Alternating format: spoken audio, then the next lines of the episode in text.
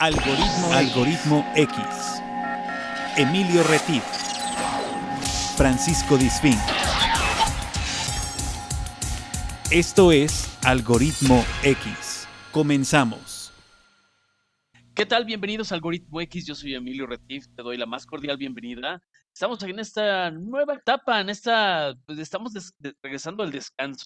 Tú sabes que el podcast sale semanalmente habíamos hecho una pausa involuntariamente, porque entre cosas que hay que lavar, que planchar y que traer y que llevar y que hacer y que deshacer, pues habíamos hecho una pausa. Una disculpa, pero bueno, así descansaste un poquito de, nosotros, de nuestras locuras, de nuestras cosas impropias. Y bueno, pues gracias por estar aquí nuevamente y le doy la más cordial bienvenida a uno de los principales culpables de esta ausencia. Él es Paco Disfic. Paco, el ausente Disfic. ¿Qué va a ser eso? Esa es, es, es una, una, manera de echarle la culpa nomás a alguien. No, yo no tengo la culpa. La culpa la tiene Cupido. Ah, no, esa es una canción. Este, no, fíjate que sí, tienen, tienes toda la razón. Eh, hemos estado un poco ausentes, pero ya estamos de regreso. Y ahora, precisamente, yo creo que eh, para honrar el tema del día de hoy, es eh, que retomamos y revisitamos uno de los programas más bonitos que hemos tenido en el todo el universo que hemos hecho de, programas de algoritmo X. Y es el caso, precisamente, para honrar esto, el eh, autor del libro de El elogio a la lentitud, ¿no? De este, el, movimiento lento de Carl Honore, este periodista canadiense que tuvo a bien, pues, contestarle el teléfono a Emilio, a pesar de, de lo latoso que es, y decir, pues va, vamos a grabar un programa, ¿no? Le hablé, ya a horas altas de la noche, sin importar que había 10 horas de diferencia. ¿Qué pasó, Carl? ¿Cómo estás? Y ni modo, te tuve que contestar y no pudo, no pudo hacer otra cosa. No, la verdad es que sí. Es de, esas, de esos garbanzos de a libra, ¿no? De programa. Sí, de esas veces que no sabías. No sabía él si, si era, si era en serio, una novatada o si era una extorsión. Eso era interesante, que no sabía si era en serio. Igual él, y eh, yo creo que él y hubo, bueno, entre muchos otros, ha habido quien dice, ah, chale, me van a entrevistar para un programa de radio en Veracruz y yo estoy en, ¿dónde estaba? En ese entonces estaba, en, en, este, creo que en Londres. En Londres, ¿no? Algo así, no sé, ahora escucharé. Y es, y es irlandés y es todo un tema, pero vamos a dar un poquito de aperitivo, pa, con despacio que llevo prisa, no te me, vamos no te me apures. Este... Vamos a entrar en esto. La, idea, bueno, aquí Paco destaca en esa charla para que lo escuchen, hay que hacer, los, más que el spoiler, hacer como los, pues los puntos relevantes, ¿no? Además de ser considerado el gurú anteprisa y del movimiento lento, de, por qué comida rápida y por qué todo es rápido, él dice, tranquilos, hay que parar el balón. Pero además... Despacio que llego También habla, llega a hablar, no sé si te acordarás, habla de algo que se llama el edadismo, el tema de la edad, ¿no? O sea, como a ese tema de, de, la inclusión y que todos los jóvenes quieren que seamos inclusivos y toda, toda esta situación. Pero a veces se nos olvida, Paco, o se les olvida a los más jóvenes, que, por ejemplo, tú y yo estamos en activo. Ya, ellos ya nos quieren jubilar, ¿no? O las empresas. Así es. Tú intenta, has intentado ir a conseguir un trabajo después de los 40, 45. Sí, exacto. no, pues, ¿qué, sucede en qué sí lo está, ¿no? ¿Qué piensas? Sí, el tema de, abrir las oportunidades, pero también de, de introspectiva, un poco de, introspectiva, introspectiva, perdón, de eh, darse chance también de hacer eso. O sea, también muchas veces este bloqueo es personal y no es externo, y también esa parte la toca en su libro, y esta eh, nos habla también de la regla de los cinco minutos, que eh, si se quedan con nosotros seguramente podrán de, descubrir lo que Carl Honore nos dijo, que además el, tema eh, de tenerlo en el programa fue una de las puertas que poco a poco fueron abriendo para tener otras entrevistas interesantes de este programa. Y la idea de revisitar estos programas, pues primero es mantener activo este canal de podcast y la segunda es que ustedes lo puedan disfrutar porque este programa, a pesar de que lo grabamos hace ya algún tiempo, no ha salido en la versión podcast, ¿no? Esta versión, este programa, les recordamos, está grabado para la versión de radio. Entonces, por eso a lo mejor escuchan diferente el formato porque es un poquito más rápido. Exactamente, pero además aquí el tema es que más cortito, son temas, digamos. Son temas atemporales. Desde que el algoritmo la mayoría, contadas son las ocasiones en que hemos tenido algo que tenga caducidad o que fue a hablar de un festival con una fecha Porque específica. tenía, ajá, porque tenía la fecha, claro. Mm, pero eran muy cosas raras, o cosas muy raras. Pero aquí el tema justamente es que estamos en esta etapa de cambiar las cosas, de, de hacer esa revolución hacia lo lento, o sea, ralentizar y no alentar la rapidez, porque ese, ese verbo me gusta porque cuando solemos eh, conjugar el verbo, lent- bueno, la palabra lentitud decimos queremos alentar, pero eso es de dar aliento. Y la realidad es que lo que hay que hacer es ralentizar, es decir, alentar la posibilidad de aprovechar el tiempo y las pláticas, estas pláticas. Pues que nosotros, nuestro formato, de alguna forma, Paco, va en ese sentido, ¿no? O sea, no somos contenido de TikTok, pero son Afortunadamente no. charlas largas para que laves los platos bien y de buena forma, para que laves la ropa, la dobles, la cuelgues, que te, Exactamente. acompañamos en todo en el, en el circuito. Y lo que él dice, Paco, no sé si te acordarás, me gustaría oír tu punto de vista. Él dice que la prisa no es la enfermedad, sino es el síntoma. Es el síntoma de una mente que como que ha perdido el control de llevar eh, eh, eh, la- las, las- las cuestiones con calma, despacio que llevo prisa. Exacto, No ¿no? sé. Ese, ese- ese es el, el tema, el despacio que llevo prisa y el, y el no eh, ponerle prisa también a las cosas que no valen la pena. También saber, saber escoger tus batallas, porque a veces le ponemos prisa a cosas que no tienen ningún sentido, ¿no? O Exacto, no se trata de hacer todo lento. no, No, no, no se trata de la vivir, velocidad de vivir lentamente o de ser un, un- un oso perezoso, simplemente es el tema de saber escoger las batallas y de ser, bueno, pues hay cosas que sí urgen y hay cosas que no urgen y hay cosas que se pueden hacer con el tiempo y el tiempo tiene que eh, darlo, tiene que dar una pauta, tiene que haber una pauta de tiempo para poder realizar las cosas. No se trata nada más de eh, eh, dejarlo de hacer o de hacer las cosas de manera lenta. Pero sí, esta, esta, esta parte de- de de honrar a la lentitud, también habla de los tiempos que estamos viviendo, en donde, pues, como estamos tan conectados, tan hiperconectados y tan hiper, pues, alcanzables, ¿no? Todo puede ser rápido. O sea, ya ahorita sí, a las 9 de la noche te mando un WhatsApp, necesito algo, ¿no? Y cuando las cosas... seis no ventanas nece- abiertas. Exacto, no necesitas realmente rápido. ponerle esa atención a todo en el momento, ¿no? Hay cosas que se pueden dejar y que puedes darte un respiro para que la vida pues fluya de otra forma, ¿no?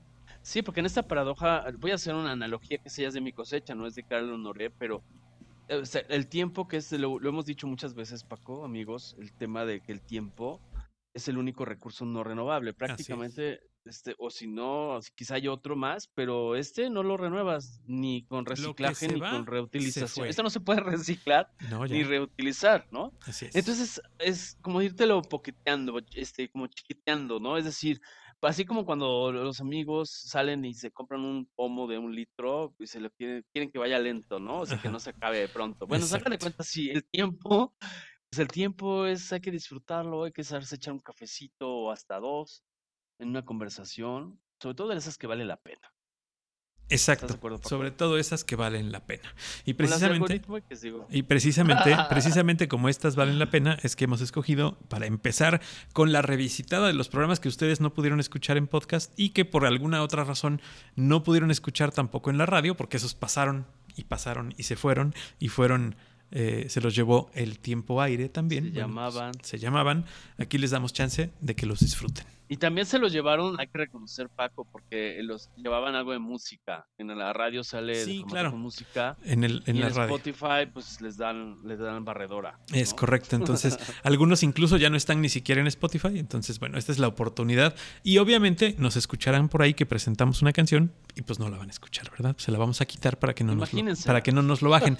No, vamos a dejar 15 segundos para que no se sienta gacho, nada más 15 segundos. Ok. Que es el tema, que se, lo que sí se puede sin pagar derechos, Y bueno, si quieren que paguemos derechos de las canciones, lo que pueden hacer es apoyarnos a través de nuestro PayPal, que es eh, paypalme.com diagonal algoritmo X.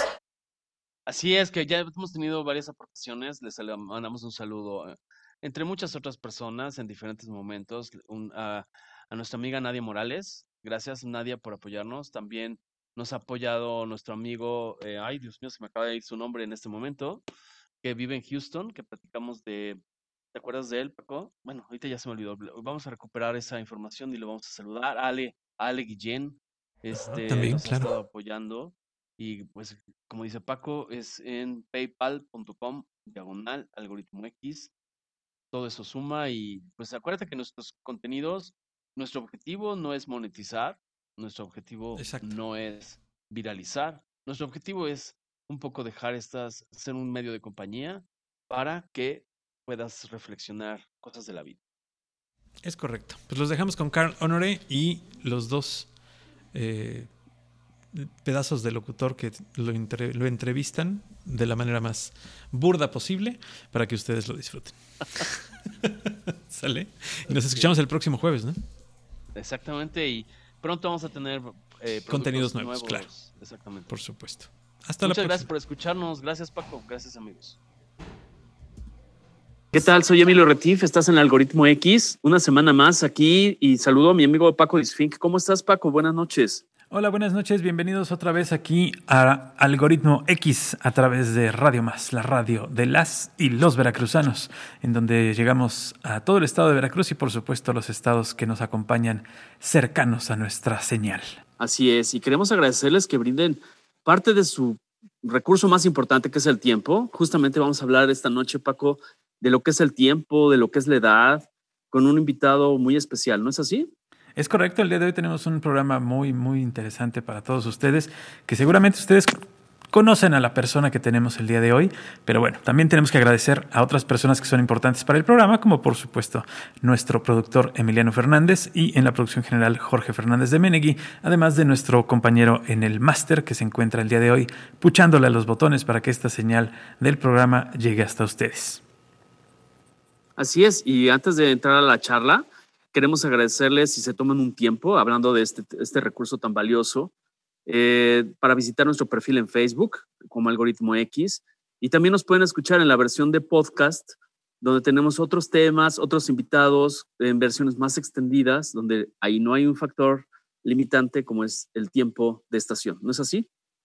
Es correcto, tenemos también estas ventanas allá en SoundCloud, donde pueden ustedes buscar todos los programas de Algoritmo X y también toda la programación de Radio Más que se sube continuamente a esa plataforma y por, por supuesto también a través de cualquier plataforma de podcast pueden visitar y colocar ahí Algoritmo X y conocer nuestros otros, otros contenidos que hemos tenido ya a bien en subir por ahí y en donde ustedes pueden encontrar eh, temas distintos, a lo mejor temas similares, pero también con programas distintos. Son es un tratamiento distinto el que se le da en la ventana de podcast y por supuesto seguirnos en nuestras redes, como ya lo dijo Emilio en Facebook con Algoritmo X y en Twitter Emilio Retif y Francisco Disfink. Estamos con, el, con un invitado de honor que es Carl Honore, que está en la ciudad de Londres. Nos da muchísimo gusto. Carl, buenas noches. ¿Cómo estás? Bienvenido a Algoritmo X. Muchísimas gracias. Muy buenas noches para todos. Estábamos platicando con nuestros amigos que vas a hablar de un tema de varios de tus libros que les invitamos que, que, que, los lean. Está muy, muy interesante todo este tema. El factor tiempo es algo que te atrae. Ahorita vamos a ir mencionando algunas de tus obras, pero el tiempo, ¿cómo es que surge ese interés por el tiempo y la edad, mi estimado Carl? Mm. Sí, es verdad. Eh, ahora que lo, lo, lo decís, es verdad que el hilo conductor en mi obra es, ha sido el tiempo, uh -huh. pero es interesante porque para mí no es el punto de partida, o sea, no es el, la chispa, nunca ha sido un, un interés directamente por el tiempo, es algo que he, he llegado al tiempo casi como si fuese un, un efecto secundario, okay. pero con el tiempo, con el tiempo, eh, entre comillas, eh, me he ido dando cuenta de que el tiempo era formaba parte de mi, era un filtro básico, ¿no? Eh, central claro. en mi modo de interpretar y tratar de entender el mundo. Y la verdad que me parece medio paradójico, pero yo hasta ahora llevo años y años, ¿no? Peleando con estas ideas y, y tratando de entender nuestra relación con el tiempo. Yo hasta ahora no tengo una definición muy fija, clara, absoluta del tiempo. siempre me, okay. me piden qué es el tiempo. Yo quedo, me, siempre quedo medio como boca abierto sin, sin palabras, porque a mí me cuesta mucho definirlo. Es más fácil definir todo el entorno, o sea, cómo nos, claro. el sentimiento que provoca el tiempo, el comportamiento que, que, que, que provoca el tiempo, etcétera, el, el efecto que tiene el, el, el tiempo en nuestras vidas en, en, términos de efecto dominó. Pero para definir el tiempo en sí mismo me cuesta, tengo que ser honesto, honesto y claro. sincero, ¿no? Tú estás, eres considerado, has sido considerado en diferentes medios, si lo buscan nuestros amigos en Google, como un portavoz de, un movimiento, del movimiento slow, del movimiento de la lentitud. También es, has sido considerado el impulsor o la voz de este movimiento que busca el equilibrio, ¿no? El, el gurú antiprisa, hay otros medios que han denominado, ¿no?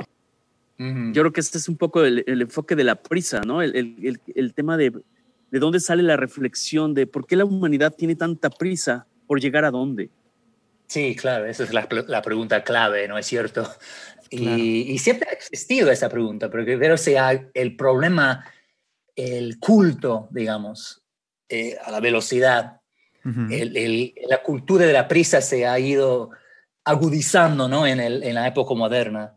Y el, el saldo, consecuencia, tenemos una relación profundamente neurótica y malsana con el tiempo. Vemos el tiempo como un recurso limitado, eh, como, como dijo hace 250 años, ¿no? Benjamin Franklin, el tiempo es oro.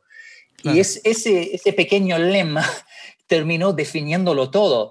Y llegamos a cada momento pensando o diciéndonos, mira, yo tengo que aprovechar, ¿qué hago para aprovechar este tiempo, ¿no? Al máximo, ¿no? Para maximizar el, y el retorno a mi, a mi inversión, ¿no? a mi tiempo. ¿no? Y, y, la respuesta es siempre, corro, me acelero, voy cada vez más rápido haciendo más y más cosas en menos y menos tiempo. Y esto genera una cultura basada en la superficialidad, la prisa y, bueno, y, y, en ese altar de la prisa sacrificamos muchas cosas más allá de eso, pero creo que el, el punto clave es que eh, una sociedad corre camino, es una vida corre camino, es una vida superficial, tocamos apenas la superficie de las cosas. En cambio, cuando ralentizamos, eh, bajamos las revoluciones y vivimos a un ritmo más humano, más pausado, más natural, tenemos más profundidad, ¿no? Llegamos al, al, corazón, al eje, al núcleo de las cosas y vivimos plenamente. Y eso es algo que creo que todos reconocemos, ¿no? Esa sensación de haber hecho 50 cosas, pero sin haberlas disfrutado, sin recordarnos lo que hemos hecho, porque pasamos volando por el momento. Y eso es una de las gran, grandes ventajas, digamos, de, de este movimiento slow, es recuperar la calma, ¿no? Reivindicar la idea de una vida bien vivida. Claro, sí, no se trata de, dejar para después las cosas, ni de hacerlas de manera lenta, o sea, se trata de disfrutarlas y de tomar el tiempo necesario para hacerlas bien, ¿no? No nada más es hacerlas más lento. Dicho, sí. Claro, porque yo no soy ningún extremista ni fundamentalista. A mí me encanta la velocidad. Les estoy escuchando, les estoy hablando desde Londres, que es capaz la ciudad más rápida del mundo. y me encanta, soy muy fan de Londres, de esta energía volcánica, me, me, fascina. No, yo, a, veces más rápido es mejor, lo sabemos todos, pero no siempre. Esa es un poco la, la, la, clave, ¿no? Que el movimiento slow, el credo slow, significa hacer las cosas a la velocidad adecuada, ¿no? Al, al, ritmo, al tiempo justo, como dicen los músicos, al tiempo justo. Entonces, Así es. Algunas veces rápidamente, otras veces más despacio, ¿no? Y, y yo, a mi juicio, en el fondo, la filosofía slow o vivir una vida slow con S mayúscula, significa, es, más bien un estado de ánimo, ¿no? Es, es como una mentalidad, es, es, estar presente, privilegiar la calidad a la cantidad, hacer una cosa a la vez. Claro. En, el fondo es hacerlo todo, no lo más rápido posible, sino lo, lo mejor posible, que es en el fondo una idea muy sencilla, pero inmensamente transformadora, ¿no es cierto? Porque si llegas a cada momento con ese, ese espíritu de tratar de vivir el momento plenamente, entregando todo tu atención, tu energía, tu tiempo, tu presencia, tu, tu cariño, ¿no? Tu inteligencia, bueno, ya tu vida pegará un saltazo, ¿no es cierto? En, tanto en el trabajo como en casa, como en cualquier lado. Así es. De hecho, me llama la atención que alguien que habla también español, siendo extranjero, maneje también los verbos en la parte de ralentizar. Y en, español habría un juego ahí de, de, sentido de las palabras, donde lo que entiendo que tú estás buscando alentar, como dar aliento, no de alentar, como algunas personas en México usamos equivocadamente, alentar de lentitud, sino dar ah, aliento ah, hacia disfrutar el trayecto, disfrutar el, el, paso por, los, por cada instante, sin importar que, que, tengas que hacer las cosas rápido, porque vivimos en un mundo que exige ser competitivo, pero no necesariamente ser eficiente es hacer las cosas brutalmente rápido. No sé si, si nos podrías explicar un poco tu punto de vista. Es, es uno de los, de los mitos de hoy, es que la, la, la productividad la eficiencia van de la mano con la rapidez. Y eso es mentira, porque si tú en el trabajo, si tienes apenas una velocidad y es el turbo, no vas a ser tan productivo, vas a cometer más errores, eh, no vas a ser tan creativo y en el fondo no vas a, rendir como rendirías si bajarías un poco el, el, el, ritmo cada tanto. Entonces, eso, por eso, e, e, incluso en el mundo laboral, en el mundo de las empresas, no tanto en México, porque yo soy muy fanático de México, me encanta la cultura, pero hay que, hay que decir que en México, digamos que las tendencias mundiales suelen llegar un poco más tarde, ¿no es cierto? Sí, claro.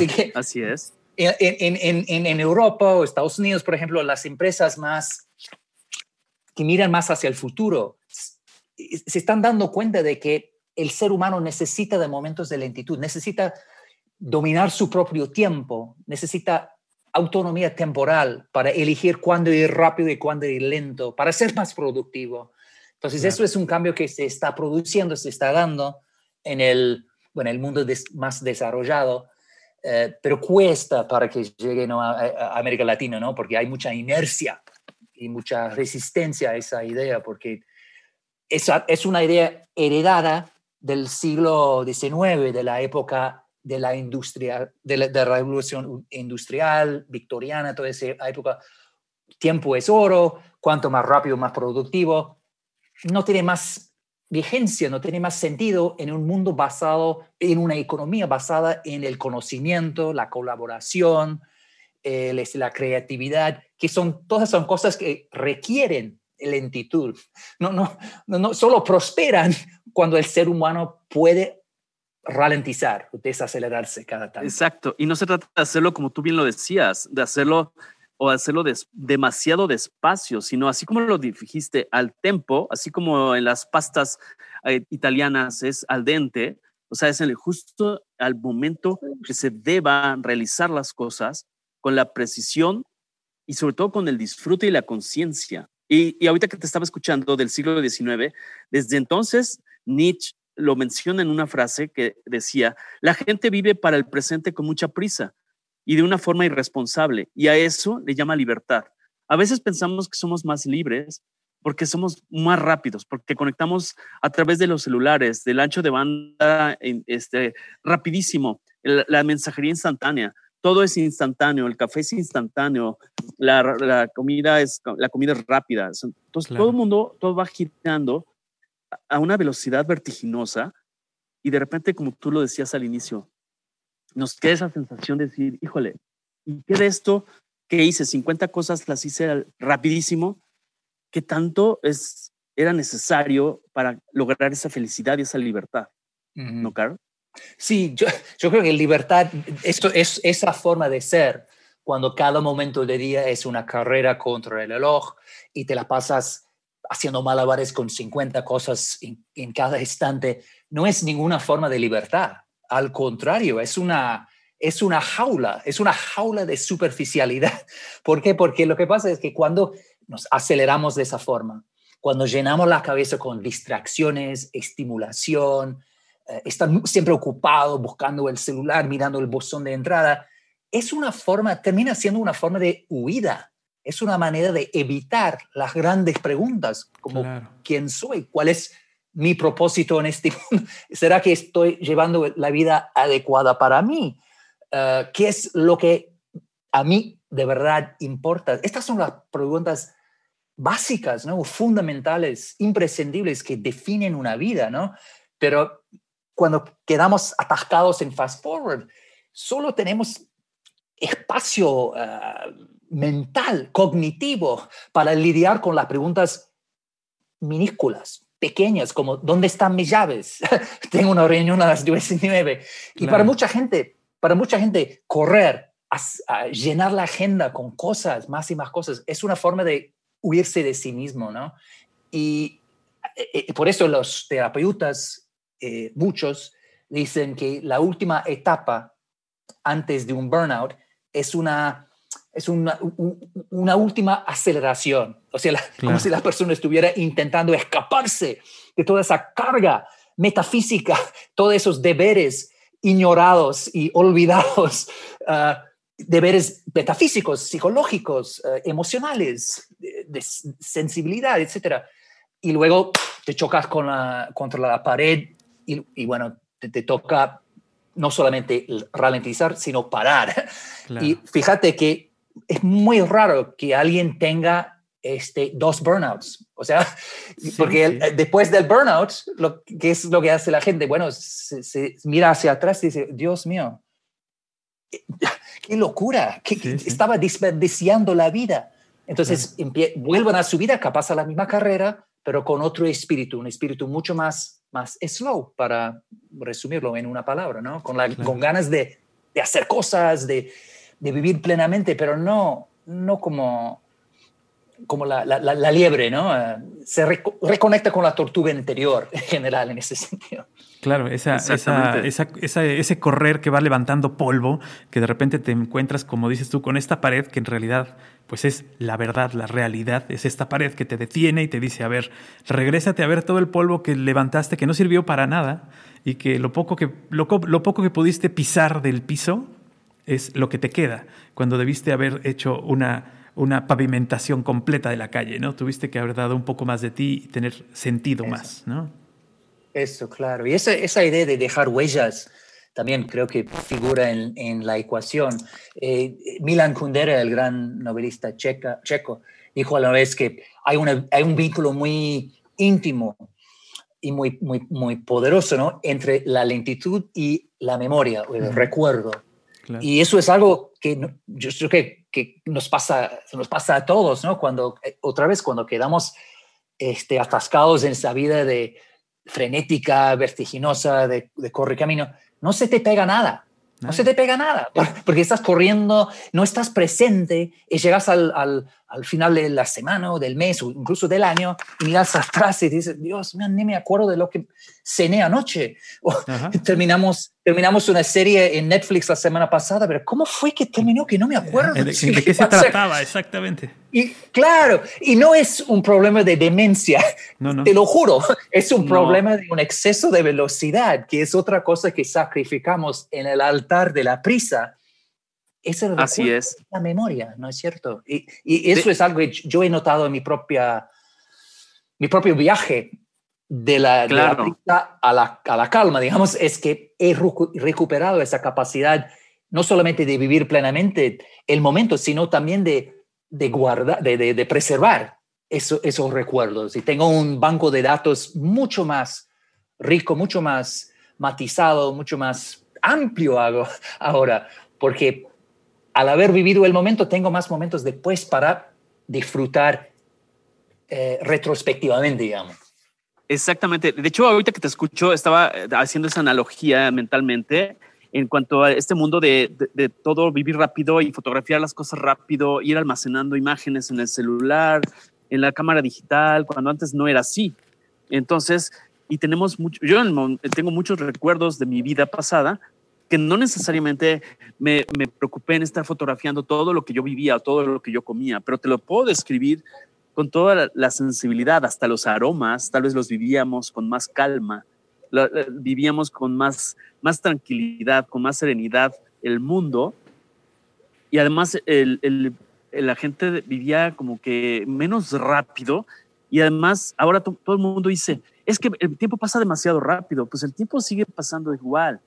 Yo creo que nosotros somos los que nos hemos encargado de, de vivir como bólidos sin detenernos a disfrutar el paisaje, o, los momentos o las charlas como la que estamos teniendo contigo, ¿no, Carlos? Muy bien dicho. Claro, el tiempo no ha cambiado. el tiempo es lo mismo. El, tiempo sigue que, la época de nuestros abuelos no, no ha cambiado. Lo que ha ah. cambiado somos nosotros y la cultura en la cual eh, buceamos, ¿no? En, la cual nos encontramos marinados, ¿no es cierto?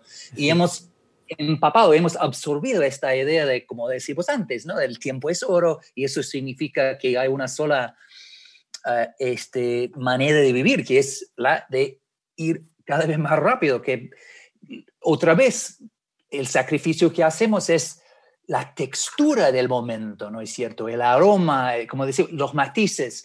Y yo creo que cuando uno pasa de una vida rápida a una vida uh, lenta, es como pasar de una película en blanco y negro a una película en, en Technicolor, Dolby, con 4K, etc. Así es. Exactamente. Totalmente. Antes asociábamos mucho los momentos con las canciones. Ya vamos a ir a un corte, ¿verdad, Paco? Así es, sí. Así, precisamente como el tiempo siempre, siempre está yendo hacia adelante y no podemos detenerlo, aunque en nuestra filosofía queramos em, implementar en este día la parte slow, vamos a ir a un corte que de hecho es muy corto y regresamos aquí a Algoritmo X. Claro que sí, en esta noche nos toca escuchar algo muy rockero que es algo que creo que tenía un buen rato que no escuchábamos aquí en, esta, en este programa. Es a cargo de ACDC, se llama Highway to Hell, ahora que estamos hablando de cosas lentas y rápidas. Y regresamos aquí a Algoritmo X. Acabas de escuchar a ACDC con Highway to Hell. Y regresamos a platicar con Carl Honore, que la verdad es que nos da muchísimo gusto que nos acompañes, Carl, eh, que nos hayas abierto la casa allá en Londres para platicar de tu movimiento Slow, el, el gurú del movimiento Slow. Así es, y también eh, se, se reúne también con el tema del libro que quisiera que nos platicaras, el que estás presentando, que llevas más reciente, que tiene que ver también con el edadismo, que me encanta ese término que has usado en tus conferencias, les invitamos que las escuchen allí en algunos medios digitales.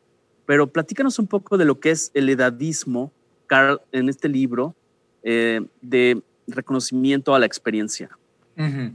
Bueno, el edadismo es, es, un ismo más, ¿no? Ya tenemos el, el racismo, el, eso es, es, una forma de discriminación y de prejuicio contra la gente por, por, la edad cronológica, ¿no es cierto? Y obviamente los, los jóvenes también pueden ser víctimas del edadismo, ¿no? de prejuicios, pero en general en esta cultura tan aferrada al culto a la, a la juventud, eh, eh, somos, eh, somos, la gente más mayor, ¿no? De, diría, no sé, bueno, ponerle de 35, 40, dependiendo de dónde pongas la, la, línea, ¿no? Para arriba, la gente con, con más años, que claro me incluyo ¿no? en ese grupo, ¿no? tengo 52 años, eh, que somos más víctimas de ese, ah, del edadismo.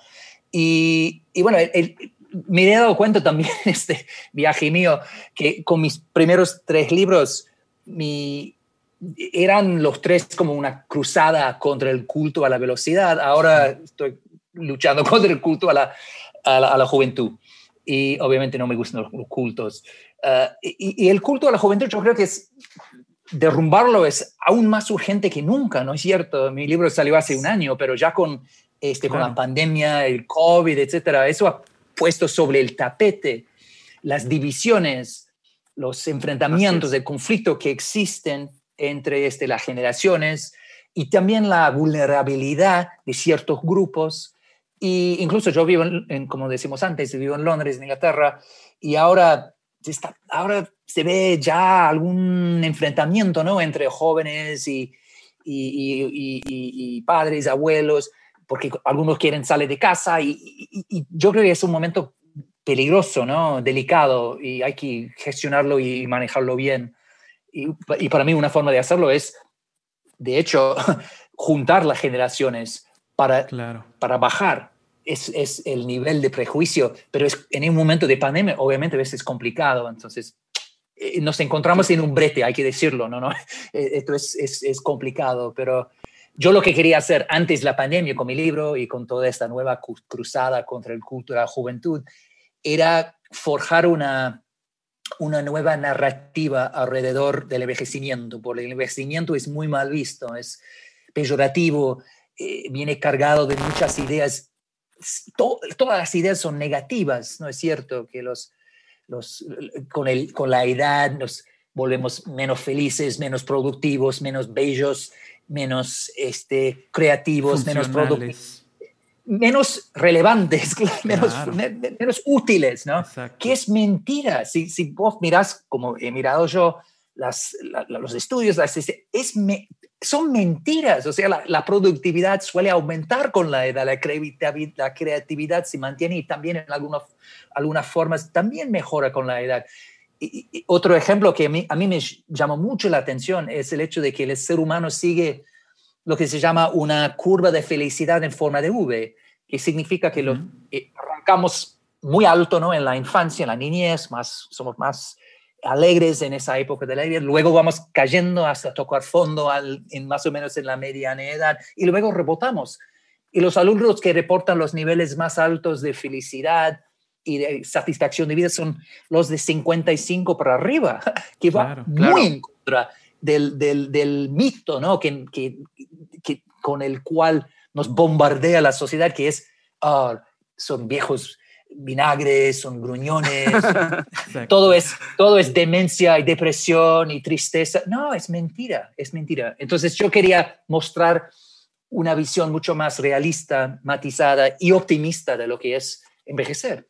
Además, porque en esta época, simplemente para redondear, estamos entrando en una época dorada como para envejecer. Nunca ha sido en la historia humana un momento más propicio, más positivo, más feliz para envejecer en términos de medicina, de tecnología, de, economía, etcétera, muchas cosas a nuestro favor. Entonces, este, este es un momento para redefinir el envejecimiento para el próximo siglo. Claro, yo creo y asocio mucho, por eso quise tocar el tema del, libro eh, de elogio de la experiencia asociado con lo del tiempo, porque yo pienso que la gran diferencia intergeneracional o la relación entre generaciones es que justamente los jóvenes que nacieron en la parte digital de mayor rapidez, de un mundo globalizado, que se mueve en términos de tiempo mucho más rápido, mientras los que ya estamos maduros nos podemos gestionar en nuestras vivencias en un mundo analógico, análogo, disfrutando una conversación, disfrutando un café, disfrutando cocinar, disfrutando una lectura, y no se trata de leer y tener en tu Kindle 25 libros que leo simultáneamente mientras estoy viendo la serie. Entonces yo pienso que esto es retomar, volver a las bases, según tu concepto, es esa parte de tomarnos el tiempo con calma, ¿no? Y voy a retomar una frase que hay de una canción mexicana que se llama El Rey, que dice, un arriero me enseñó, también me dijo un arriero que no hay que llegar primero, sino hay que saber llegar. Y yo creo que eso es lo que pasa cuando mm, estás más maduro, ¿no?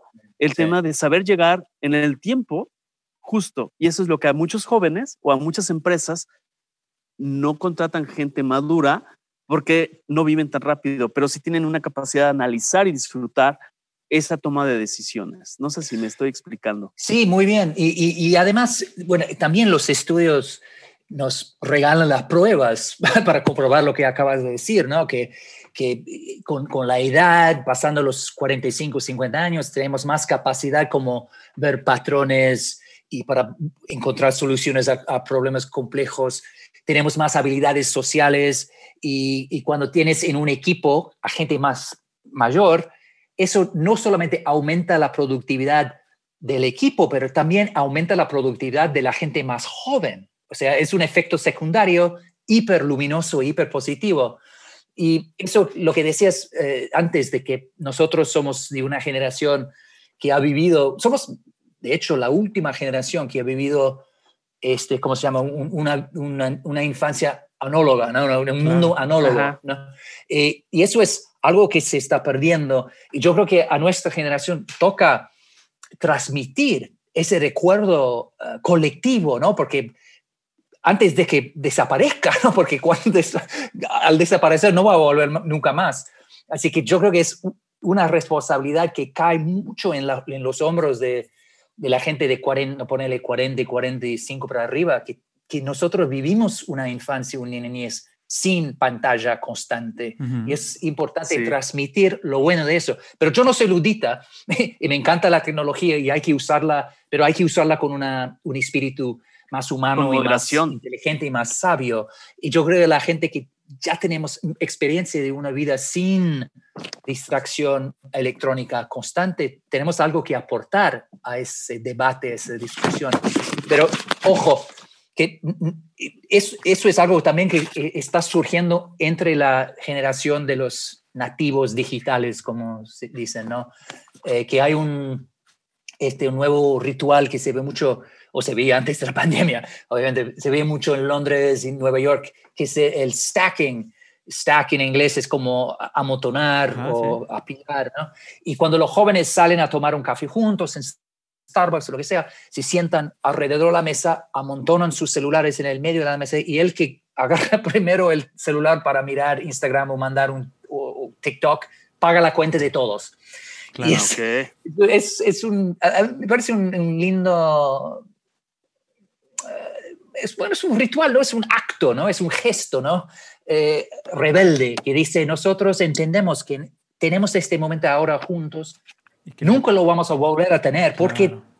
destrozarlo tratando de estar en varios momentos al mismo tiempo. Y esos son los propios digi- ah, nativos digitales que están llegando a la misma conclusión, que hay que ponerle límites este, a la carretera informática, si no, terminamos enloquecidos y, y deshumanizados. Claro, y- Así y, es. y teniendo la Y cabeza además yo metida en pienso la que la, pantalla, la capacidad as- ¿no? Cuando tienes la Perdón, cabeza adelante, metida en la pantalla, pierdes el conocimiento de todo lo que está pasando alrededor. Y entonces pierdes Mm. el momento de la vida, vi- realmente. Claro. Exacto. Exacto, y eso también hay muchos estudios que demuestran que cuando tú visitas un museo, eh, la gente que saca fotos recuerda menos del momento. Claro. Y simplemente tener un, un celular presente cuando dos personas están charlando, platicando, no hace falta Claro. que se ilumine o se vibre o lo que sea, simplemente que es- esté presente. Eh, Sí. La gente mantiene la, con- la conversación en un nivel más superficial, o sea, hay menos conexión humana.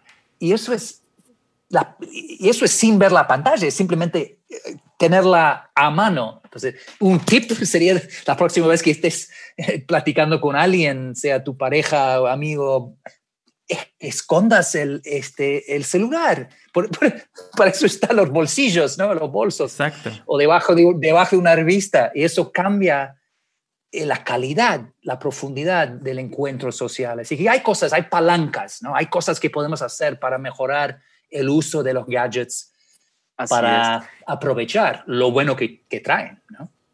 aprovechar el tiempo, hacer relaciones menos superficiales, tal vez mantener vigente nuestra capacidad de asombro ante la charla, ante Mm. el pensamiento de alguno de los que estamos interactuando en un café, en una, en una reunión familiar, ¿no? Hablabas tú en alguna entrevista que escuché de el aprender a cocinar. Si no lo has este, hecho recientemente, disfrutar, el cortar una fruta, una verdura, el interactuar de otra manera con el mundo sin tanta tecnología de por medio, que no queremos decir que no la usemos, pero todo en su momento, en su dimensión y mantener esa capacidad de relacionamiento y de asombro, ¿no? Claro. Exacto, me encanta la palabra asombro, ¿no? Porque yo creo que es, es otra cosa que perdemos en esa cultura del, de Google. Cuando googleamos todo, ¿no? Antes de hacer un viaje, ¿qué hacemos? Nos ponemos en Google, leemos no sé cuántas reseñas, Claro. y, y sabemos todos los restaurantes que vamos a visitar, tenemos no sé cuántas rutas planeadas antes, ¿no? y luego llegamos al, al lugar y, y ya lo hemos vivido. Y, y- y hemos aniquilado la serendipidad, la Claro. posibilidad de descubrir cosas en el camino, ¿no? El- y, y eso aniquila también el asombro, ¿no? Eh, La sorpresa, que es uno de los, los frutos más jugosos, ¿no? De una vida bien vivida, ¿no? Es, es el asombro, ¿no? Es la Claro. sorpresa. Ah, mira vos esa placita o mira vos, ese, ese café tiene buena pinta, vamos a tomar un... No, porque estás ahí con una pantalla. Ah, a las a mediodía ya te- estamos agendados para tal cosa y luego tenemos que ir a ver ese restaurante comer ahí porque sacaron unos mil reseñas de cin- en Sí, sí, lugar claro. de entregarte a lo que está ahí a mano, ¿no? Delante tuyo. Sí, claro, y, lo, y lo, hacen en todos, los, en todos los medios, en todos los sistemas y en todas las cosas que viven los jóvenes. Ahora conocen a una persona en persona y lo primero que hacen al llegar a casa es ir a ver su Facebook, ir a ver su Instagram para saber más de él. En lugar de conocerlo personalmente, lo quieren ver en la, pantalla antes de ver si les conviene conocerlos o si les va a caer bien, ¿no? Hay este, este stalking, ¿no? Ahí en, en las redes que, que, los hace pues desanimar o animar en lugar de conocerlos. Eso, claro, eso me Bueno, yo hace años que no, no, me encuentro en ese, ese juego de dating, etcétera. Claro. Uh, pero esto lo estoy viendo desde afuera, ¿no? Pero, pero, por lo que me acuerdo, ¿no? Era parte del gran encanto, ¿no? Era el, ese baile, ese baile lento ¿no? de conocer, de esconder, de mantener algo ahí en la sombra, luego destaparlo. Descubrir. Y eso era, claro, el descubrimiento mutuo. Eso es eso, eso, se pierde, ¿no? Cuando, como decís vos, ¿no? Te lanzas a Google o estás en la página LinkedIn de la persona y ya sabes todo, es, ves todas sus fotos en Instagram y no, no, hay nada que, no queda nada. Pero, ¿sabe? Esto me, me recuerda algo que voy a decir hace poco, que de la pandemia, eh, es uno de los efectos de la pandemia es que en, en Tinder, por ejemplo, en las aplicaciones ¿no? de encuentros, ¿no? Este, eso ha cambiado mucho, ¿no? Porque sobre todo durante el confinamiento, la gente no podía eh, encontrarse físicamente. Entonces, eh, en el pre-pandemia, la gente eh, se conectaba y luego, no sé, en una hora ya estaba tomando algo, capaz en la cama. Ahora es más lento, ¿no? Es más lento. Y eso es interesantísimo, ¿no? Porque muchas mujeres, muchas mujeres han dicho o dicen, que esto es fantástico, ¿no? Porque los hombres no pueden ir y avanzar tan rápidamente. Tienen que frenarse, tienen que escuchar, tienen que seducir, que es la palabra mágica, ¿no? Que se pierde, ¿no? Esa seducción. La seducción es lenta. No puedes seducir a alguien en dos segundos. No es seducción, eso es otra cosa, ¿no? Y es el, el arte de la seducción que requiere de tiempo, de calma, de descubrimiento, de, de, asombro, todas esas cosas, ese cóctel que hemos ido armando ¿no? en esta charla. Eh, eso es algo que se ha recuperado gracias a la pandemia. Eso me parece muy interesante que muchas mujeres dicen, ah, me gusta mucho más Tinder ahora porque estos hombres me tienen que escuchar, tenemos que hablar, ¿no? tienen que claro. tiempo. Así es. Oye, y este, te quería preguntar de los libros que yo he, visto que has publicado, Bajo Presión, ya lo decía hace un momento, Elogio de la Lentitud, Elogio de la Experiencia. ¿Qué otro estás maquilando en tu, imaginación? ¿Qué estás tejiendo en tu mente en estos tiempos pandémicos? ¿Hacia dónde van los siguientes libros de Carl Honore? Mm. Yo no, tengo un proyecto fijo ahora. Eh, eh, estoy por lanzar un, workbook, ¿no? un cuaderno con prácticas, etcétera, para, para ayudarle a la gente a ralentizar. Esto es algo que tenía como asignatura pendiente desde hace mucho y ahora, gracias a la pandemia, he tenido tiempo para hacerlo. Entonces, eso lo voy a lanzar dentro de poco. Pero en términos de un libro, libro, ¿no? Como los lo que suelo hacer, yo no soy de esos que sacan un libro cada, cada año, ¿no? Eh, más bien cada cuatro o cinco años. Y para mí el, el, la chispa de mis libros es siempre una pequeña crisis existencial, de alguna una forma. Y, es el, algo, el principio es algo muy personal para mí. Y hasta ahora no, hay, estoy viviendo cosas muy intensas, muy tenebrosas, muy complicadas, como todos, ¿no? En esta pandemia. Claro. Pero de, de, no ha salido ninguna, veo algo, capaz la silueta de una idea, pero no, no te puedo decir dentro de dos años Carl Honoré entregará tal libro, no, estoy en el medio de, en, el proceso de procesar, ¿no? Lo estás cocinando lento. Estoy como, como Dios manda, como Dios manda. es como, como, un asado argentino, ¿no? Claro, en esta filosofía de, del slow, en esta parte de irse encontrando con nuestra velocidad, porque la, la verdad no es eh, que pongamos las velocidades enfrente y digamos, voy a tomar esta, voy a tomar aquella, voy a tomar la de Carl, voy a tomar la de Emilio, voy a tomar la de mm. Paco. Hay que encontrar la velocidad propia de cada uno, porque cada quien tiene su propia velocidad. Y también tenemos que aprender que que así como cada quien tiene su velocidad, no podemos forzar a los demás a que vayan a nuestra velocidad, ni tan alta ni tan baja, ¿no? Eso, claro. Y, eso es un poco, es una trampa en la cual hay mucha gente, ¿no? Y, leen mis libros o ven alguna charla y dicen, ah, yo quiero reconectar con mi tortuga interior, quiero cultivar la calma de Dalai Lama y quiero tenerlo todo mañana, ¿no? Y, y, en algún programa de meditación y luego corren a una clase de yoga y dicen, me dicen a mí directamente, dice, ¿qué es, ¿qué es el tiempo justo? ¿no? Necesito saberlo, es 32, 34, pero no es así, es mucho más borroso, más fluido y mucho más, como dices tú, este, mucho más personalizado, ¿no? Es, es, es, una, es un estado de ánimo, como decía al principio, de llegar al momento tratando de sentir para iluminar, para encender tus cinco sentidos, ¿no? Para, para estar presente. Y en ese momento, con ese, e, e, ese estado de estar encendido, te darás cuenta del, del, ritmo adecuado, apto para ti en cada, cada instante, ¿no? Y, es importantísimo evitar la trampa de, de, de, copiar a los demás, porque, eso, porque lo que es rápido para mí puede ser muy lento para ti. Lo, que, lo que es más o menos bien para Emilio puede ser súper rápido para los dos, ¿no? Entonces, es, claro. esto es muy personal. Lo que sí tal vez eh, yo pienso, eh, ese es a título personal, eh, cuando manejamos adecuadamente los tercios de la vida, ¿y a qué me refiero con tercios?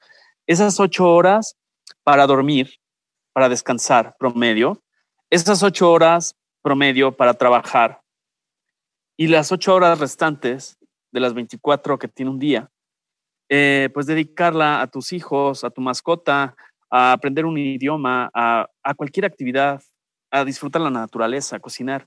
No sé qué piensas de, ese balance. O sea, sí cada quien lo maneja a su ritmo, pero sí hay, pienso que cuando manejamos la energía y podemos descansar, creo que está comprobado que nuestra energía, nuestro mapa, nuestros marcos mentales se mueven mucho más armónicamente. ¿Tú qué opinas, Carlos? Si, lo, si seguimos ese, esas proporciones, o sea, de 8, 8 y 8, dices tú, o, o si encontramos una... Bueno, yo creo que para mí 888 me parece un poco rígido, ¿no? Un poco universal, universalizar, digamos, estoy inventando, acuñando una palabra, nueva palabra, uh, uniformizar a la gente, ¿no? Eh, pero el principio creo que es, es básico, ¿no? Es, es, es, es, correcto, ¿no? Que hay que buscar un equilibrio digno y, y adecuado para cada uno. Tener tiempo suficiente para trabajar, para y luego para dedicarse a, cosas que no tienen nada que ver con el laburo y también para descansar. Pero yo creo que incluso para cada uno es muy difícil crear una receta rígida para siempre, porque yo tengo rachas en las cuales necesito y quiero trabajar más. En otras rachas, no, en este momento no, prefiero trabajar un poco menos y dedicarme mucho más a, familia o al, al, ocio o incluso a dormir directamente. Así que yo creo que depende mucho del, de la época, ¿no? de la temporada en, tu vida. Pero el, el, el, filtro importante es, es el, el, principio, ¿no? que siempre hay que tener eh, espacio suficiente para tal y tal cosa, descanso, reflexión, claro. este, uh, ocio, disfrute, conexión humana, tener esa columna siempre con alguno, con, con, tiempo suficiente dedicado a esa columna, ¿no? Claro, y así Como, lo, como lo dices, como lo planteas, el, el asunto es que la velocidad a la que nos vamos a ir adaptando no es la misma a la que tendremos que ir hoy o a la que tendremos que ir en 15 días o a la que tendremos que ir mañana, porque cada acción y cada día tiene una velocidad distinta.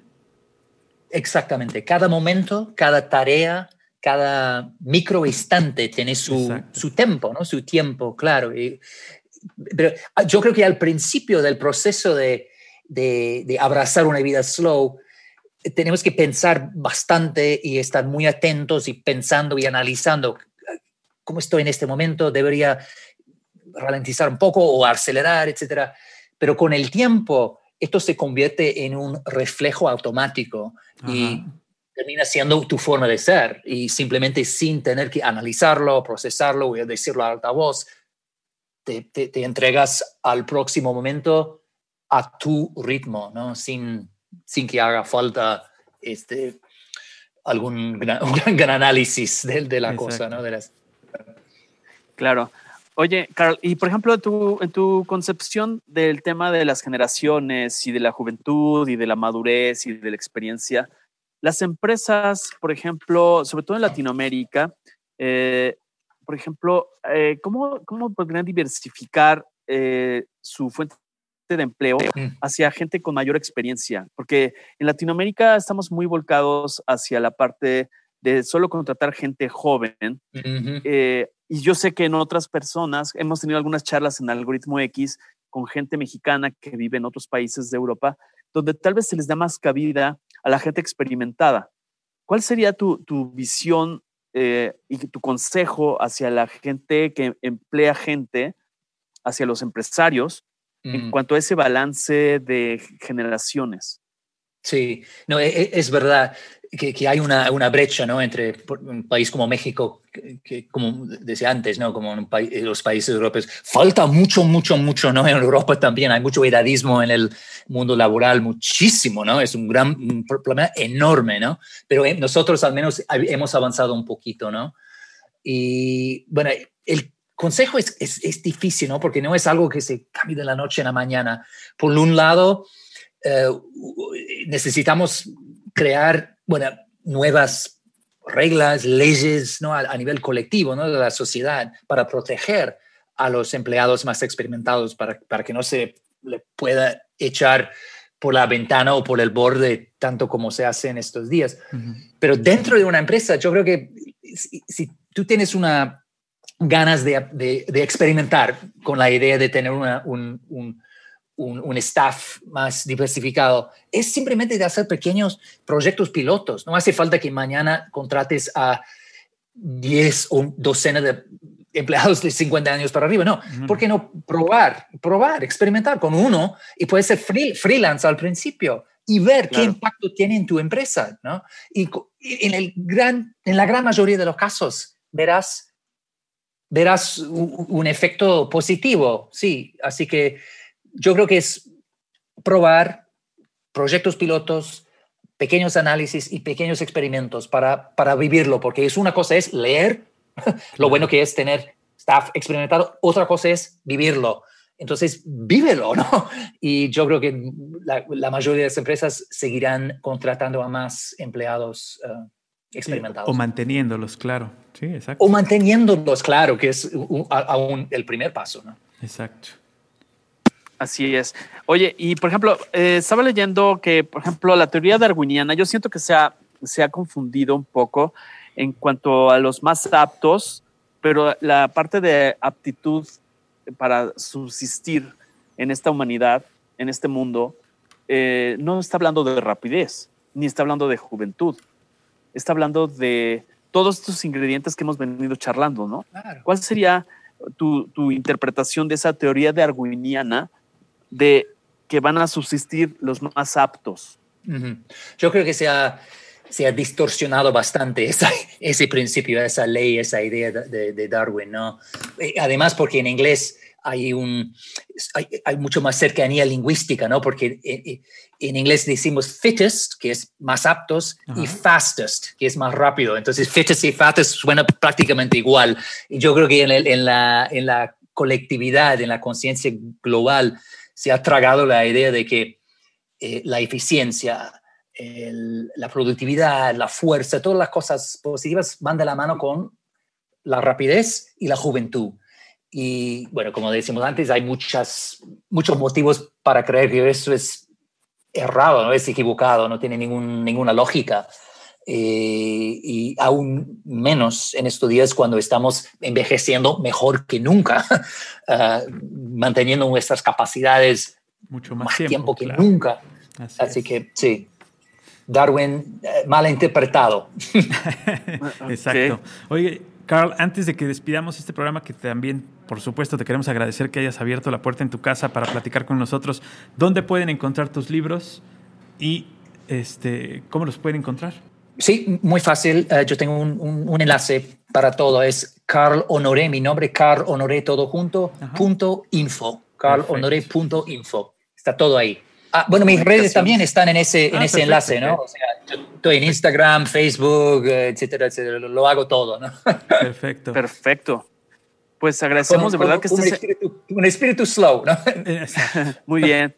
Agradecemos que, que, nos hayas dedicado este tiempo y sobre todo a la distancia y que cuando tengas pensado venir a México, ahora que la pandemia lo permita, que, que, se, que se vaya esta pandemia, eh, pues que andes por acá, nos gustará mucho charlar contigo en persona, en la cabina. Me encantaría, me encantaría.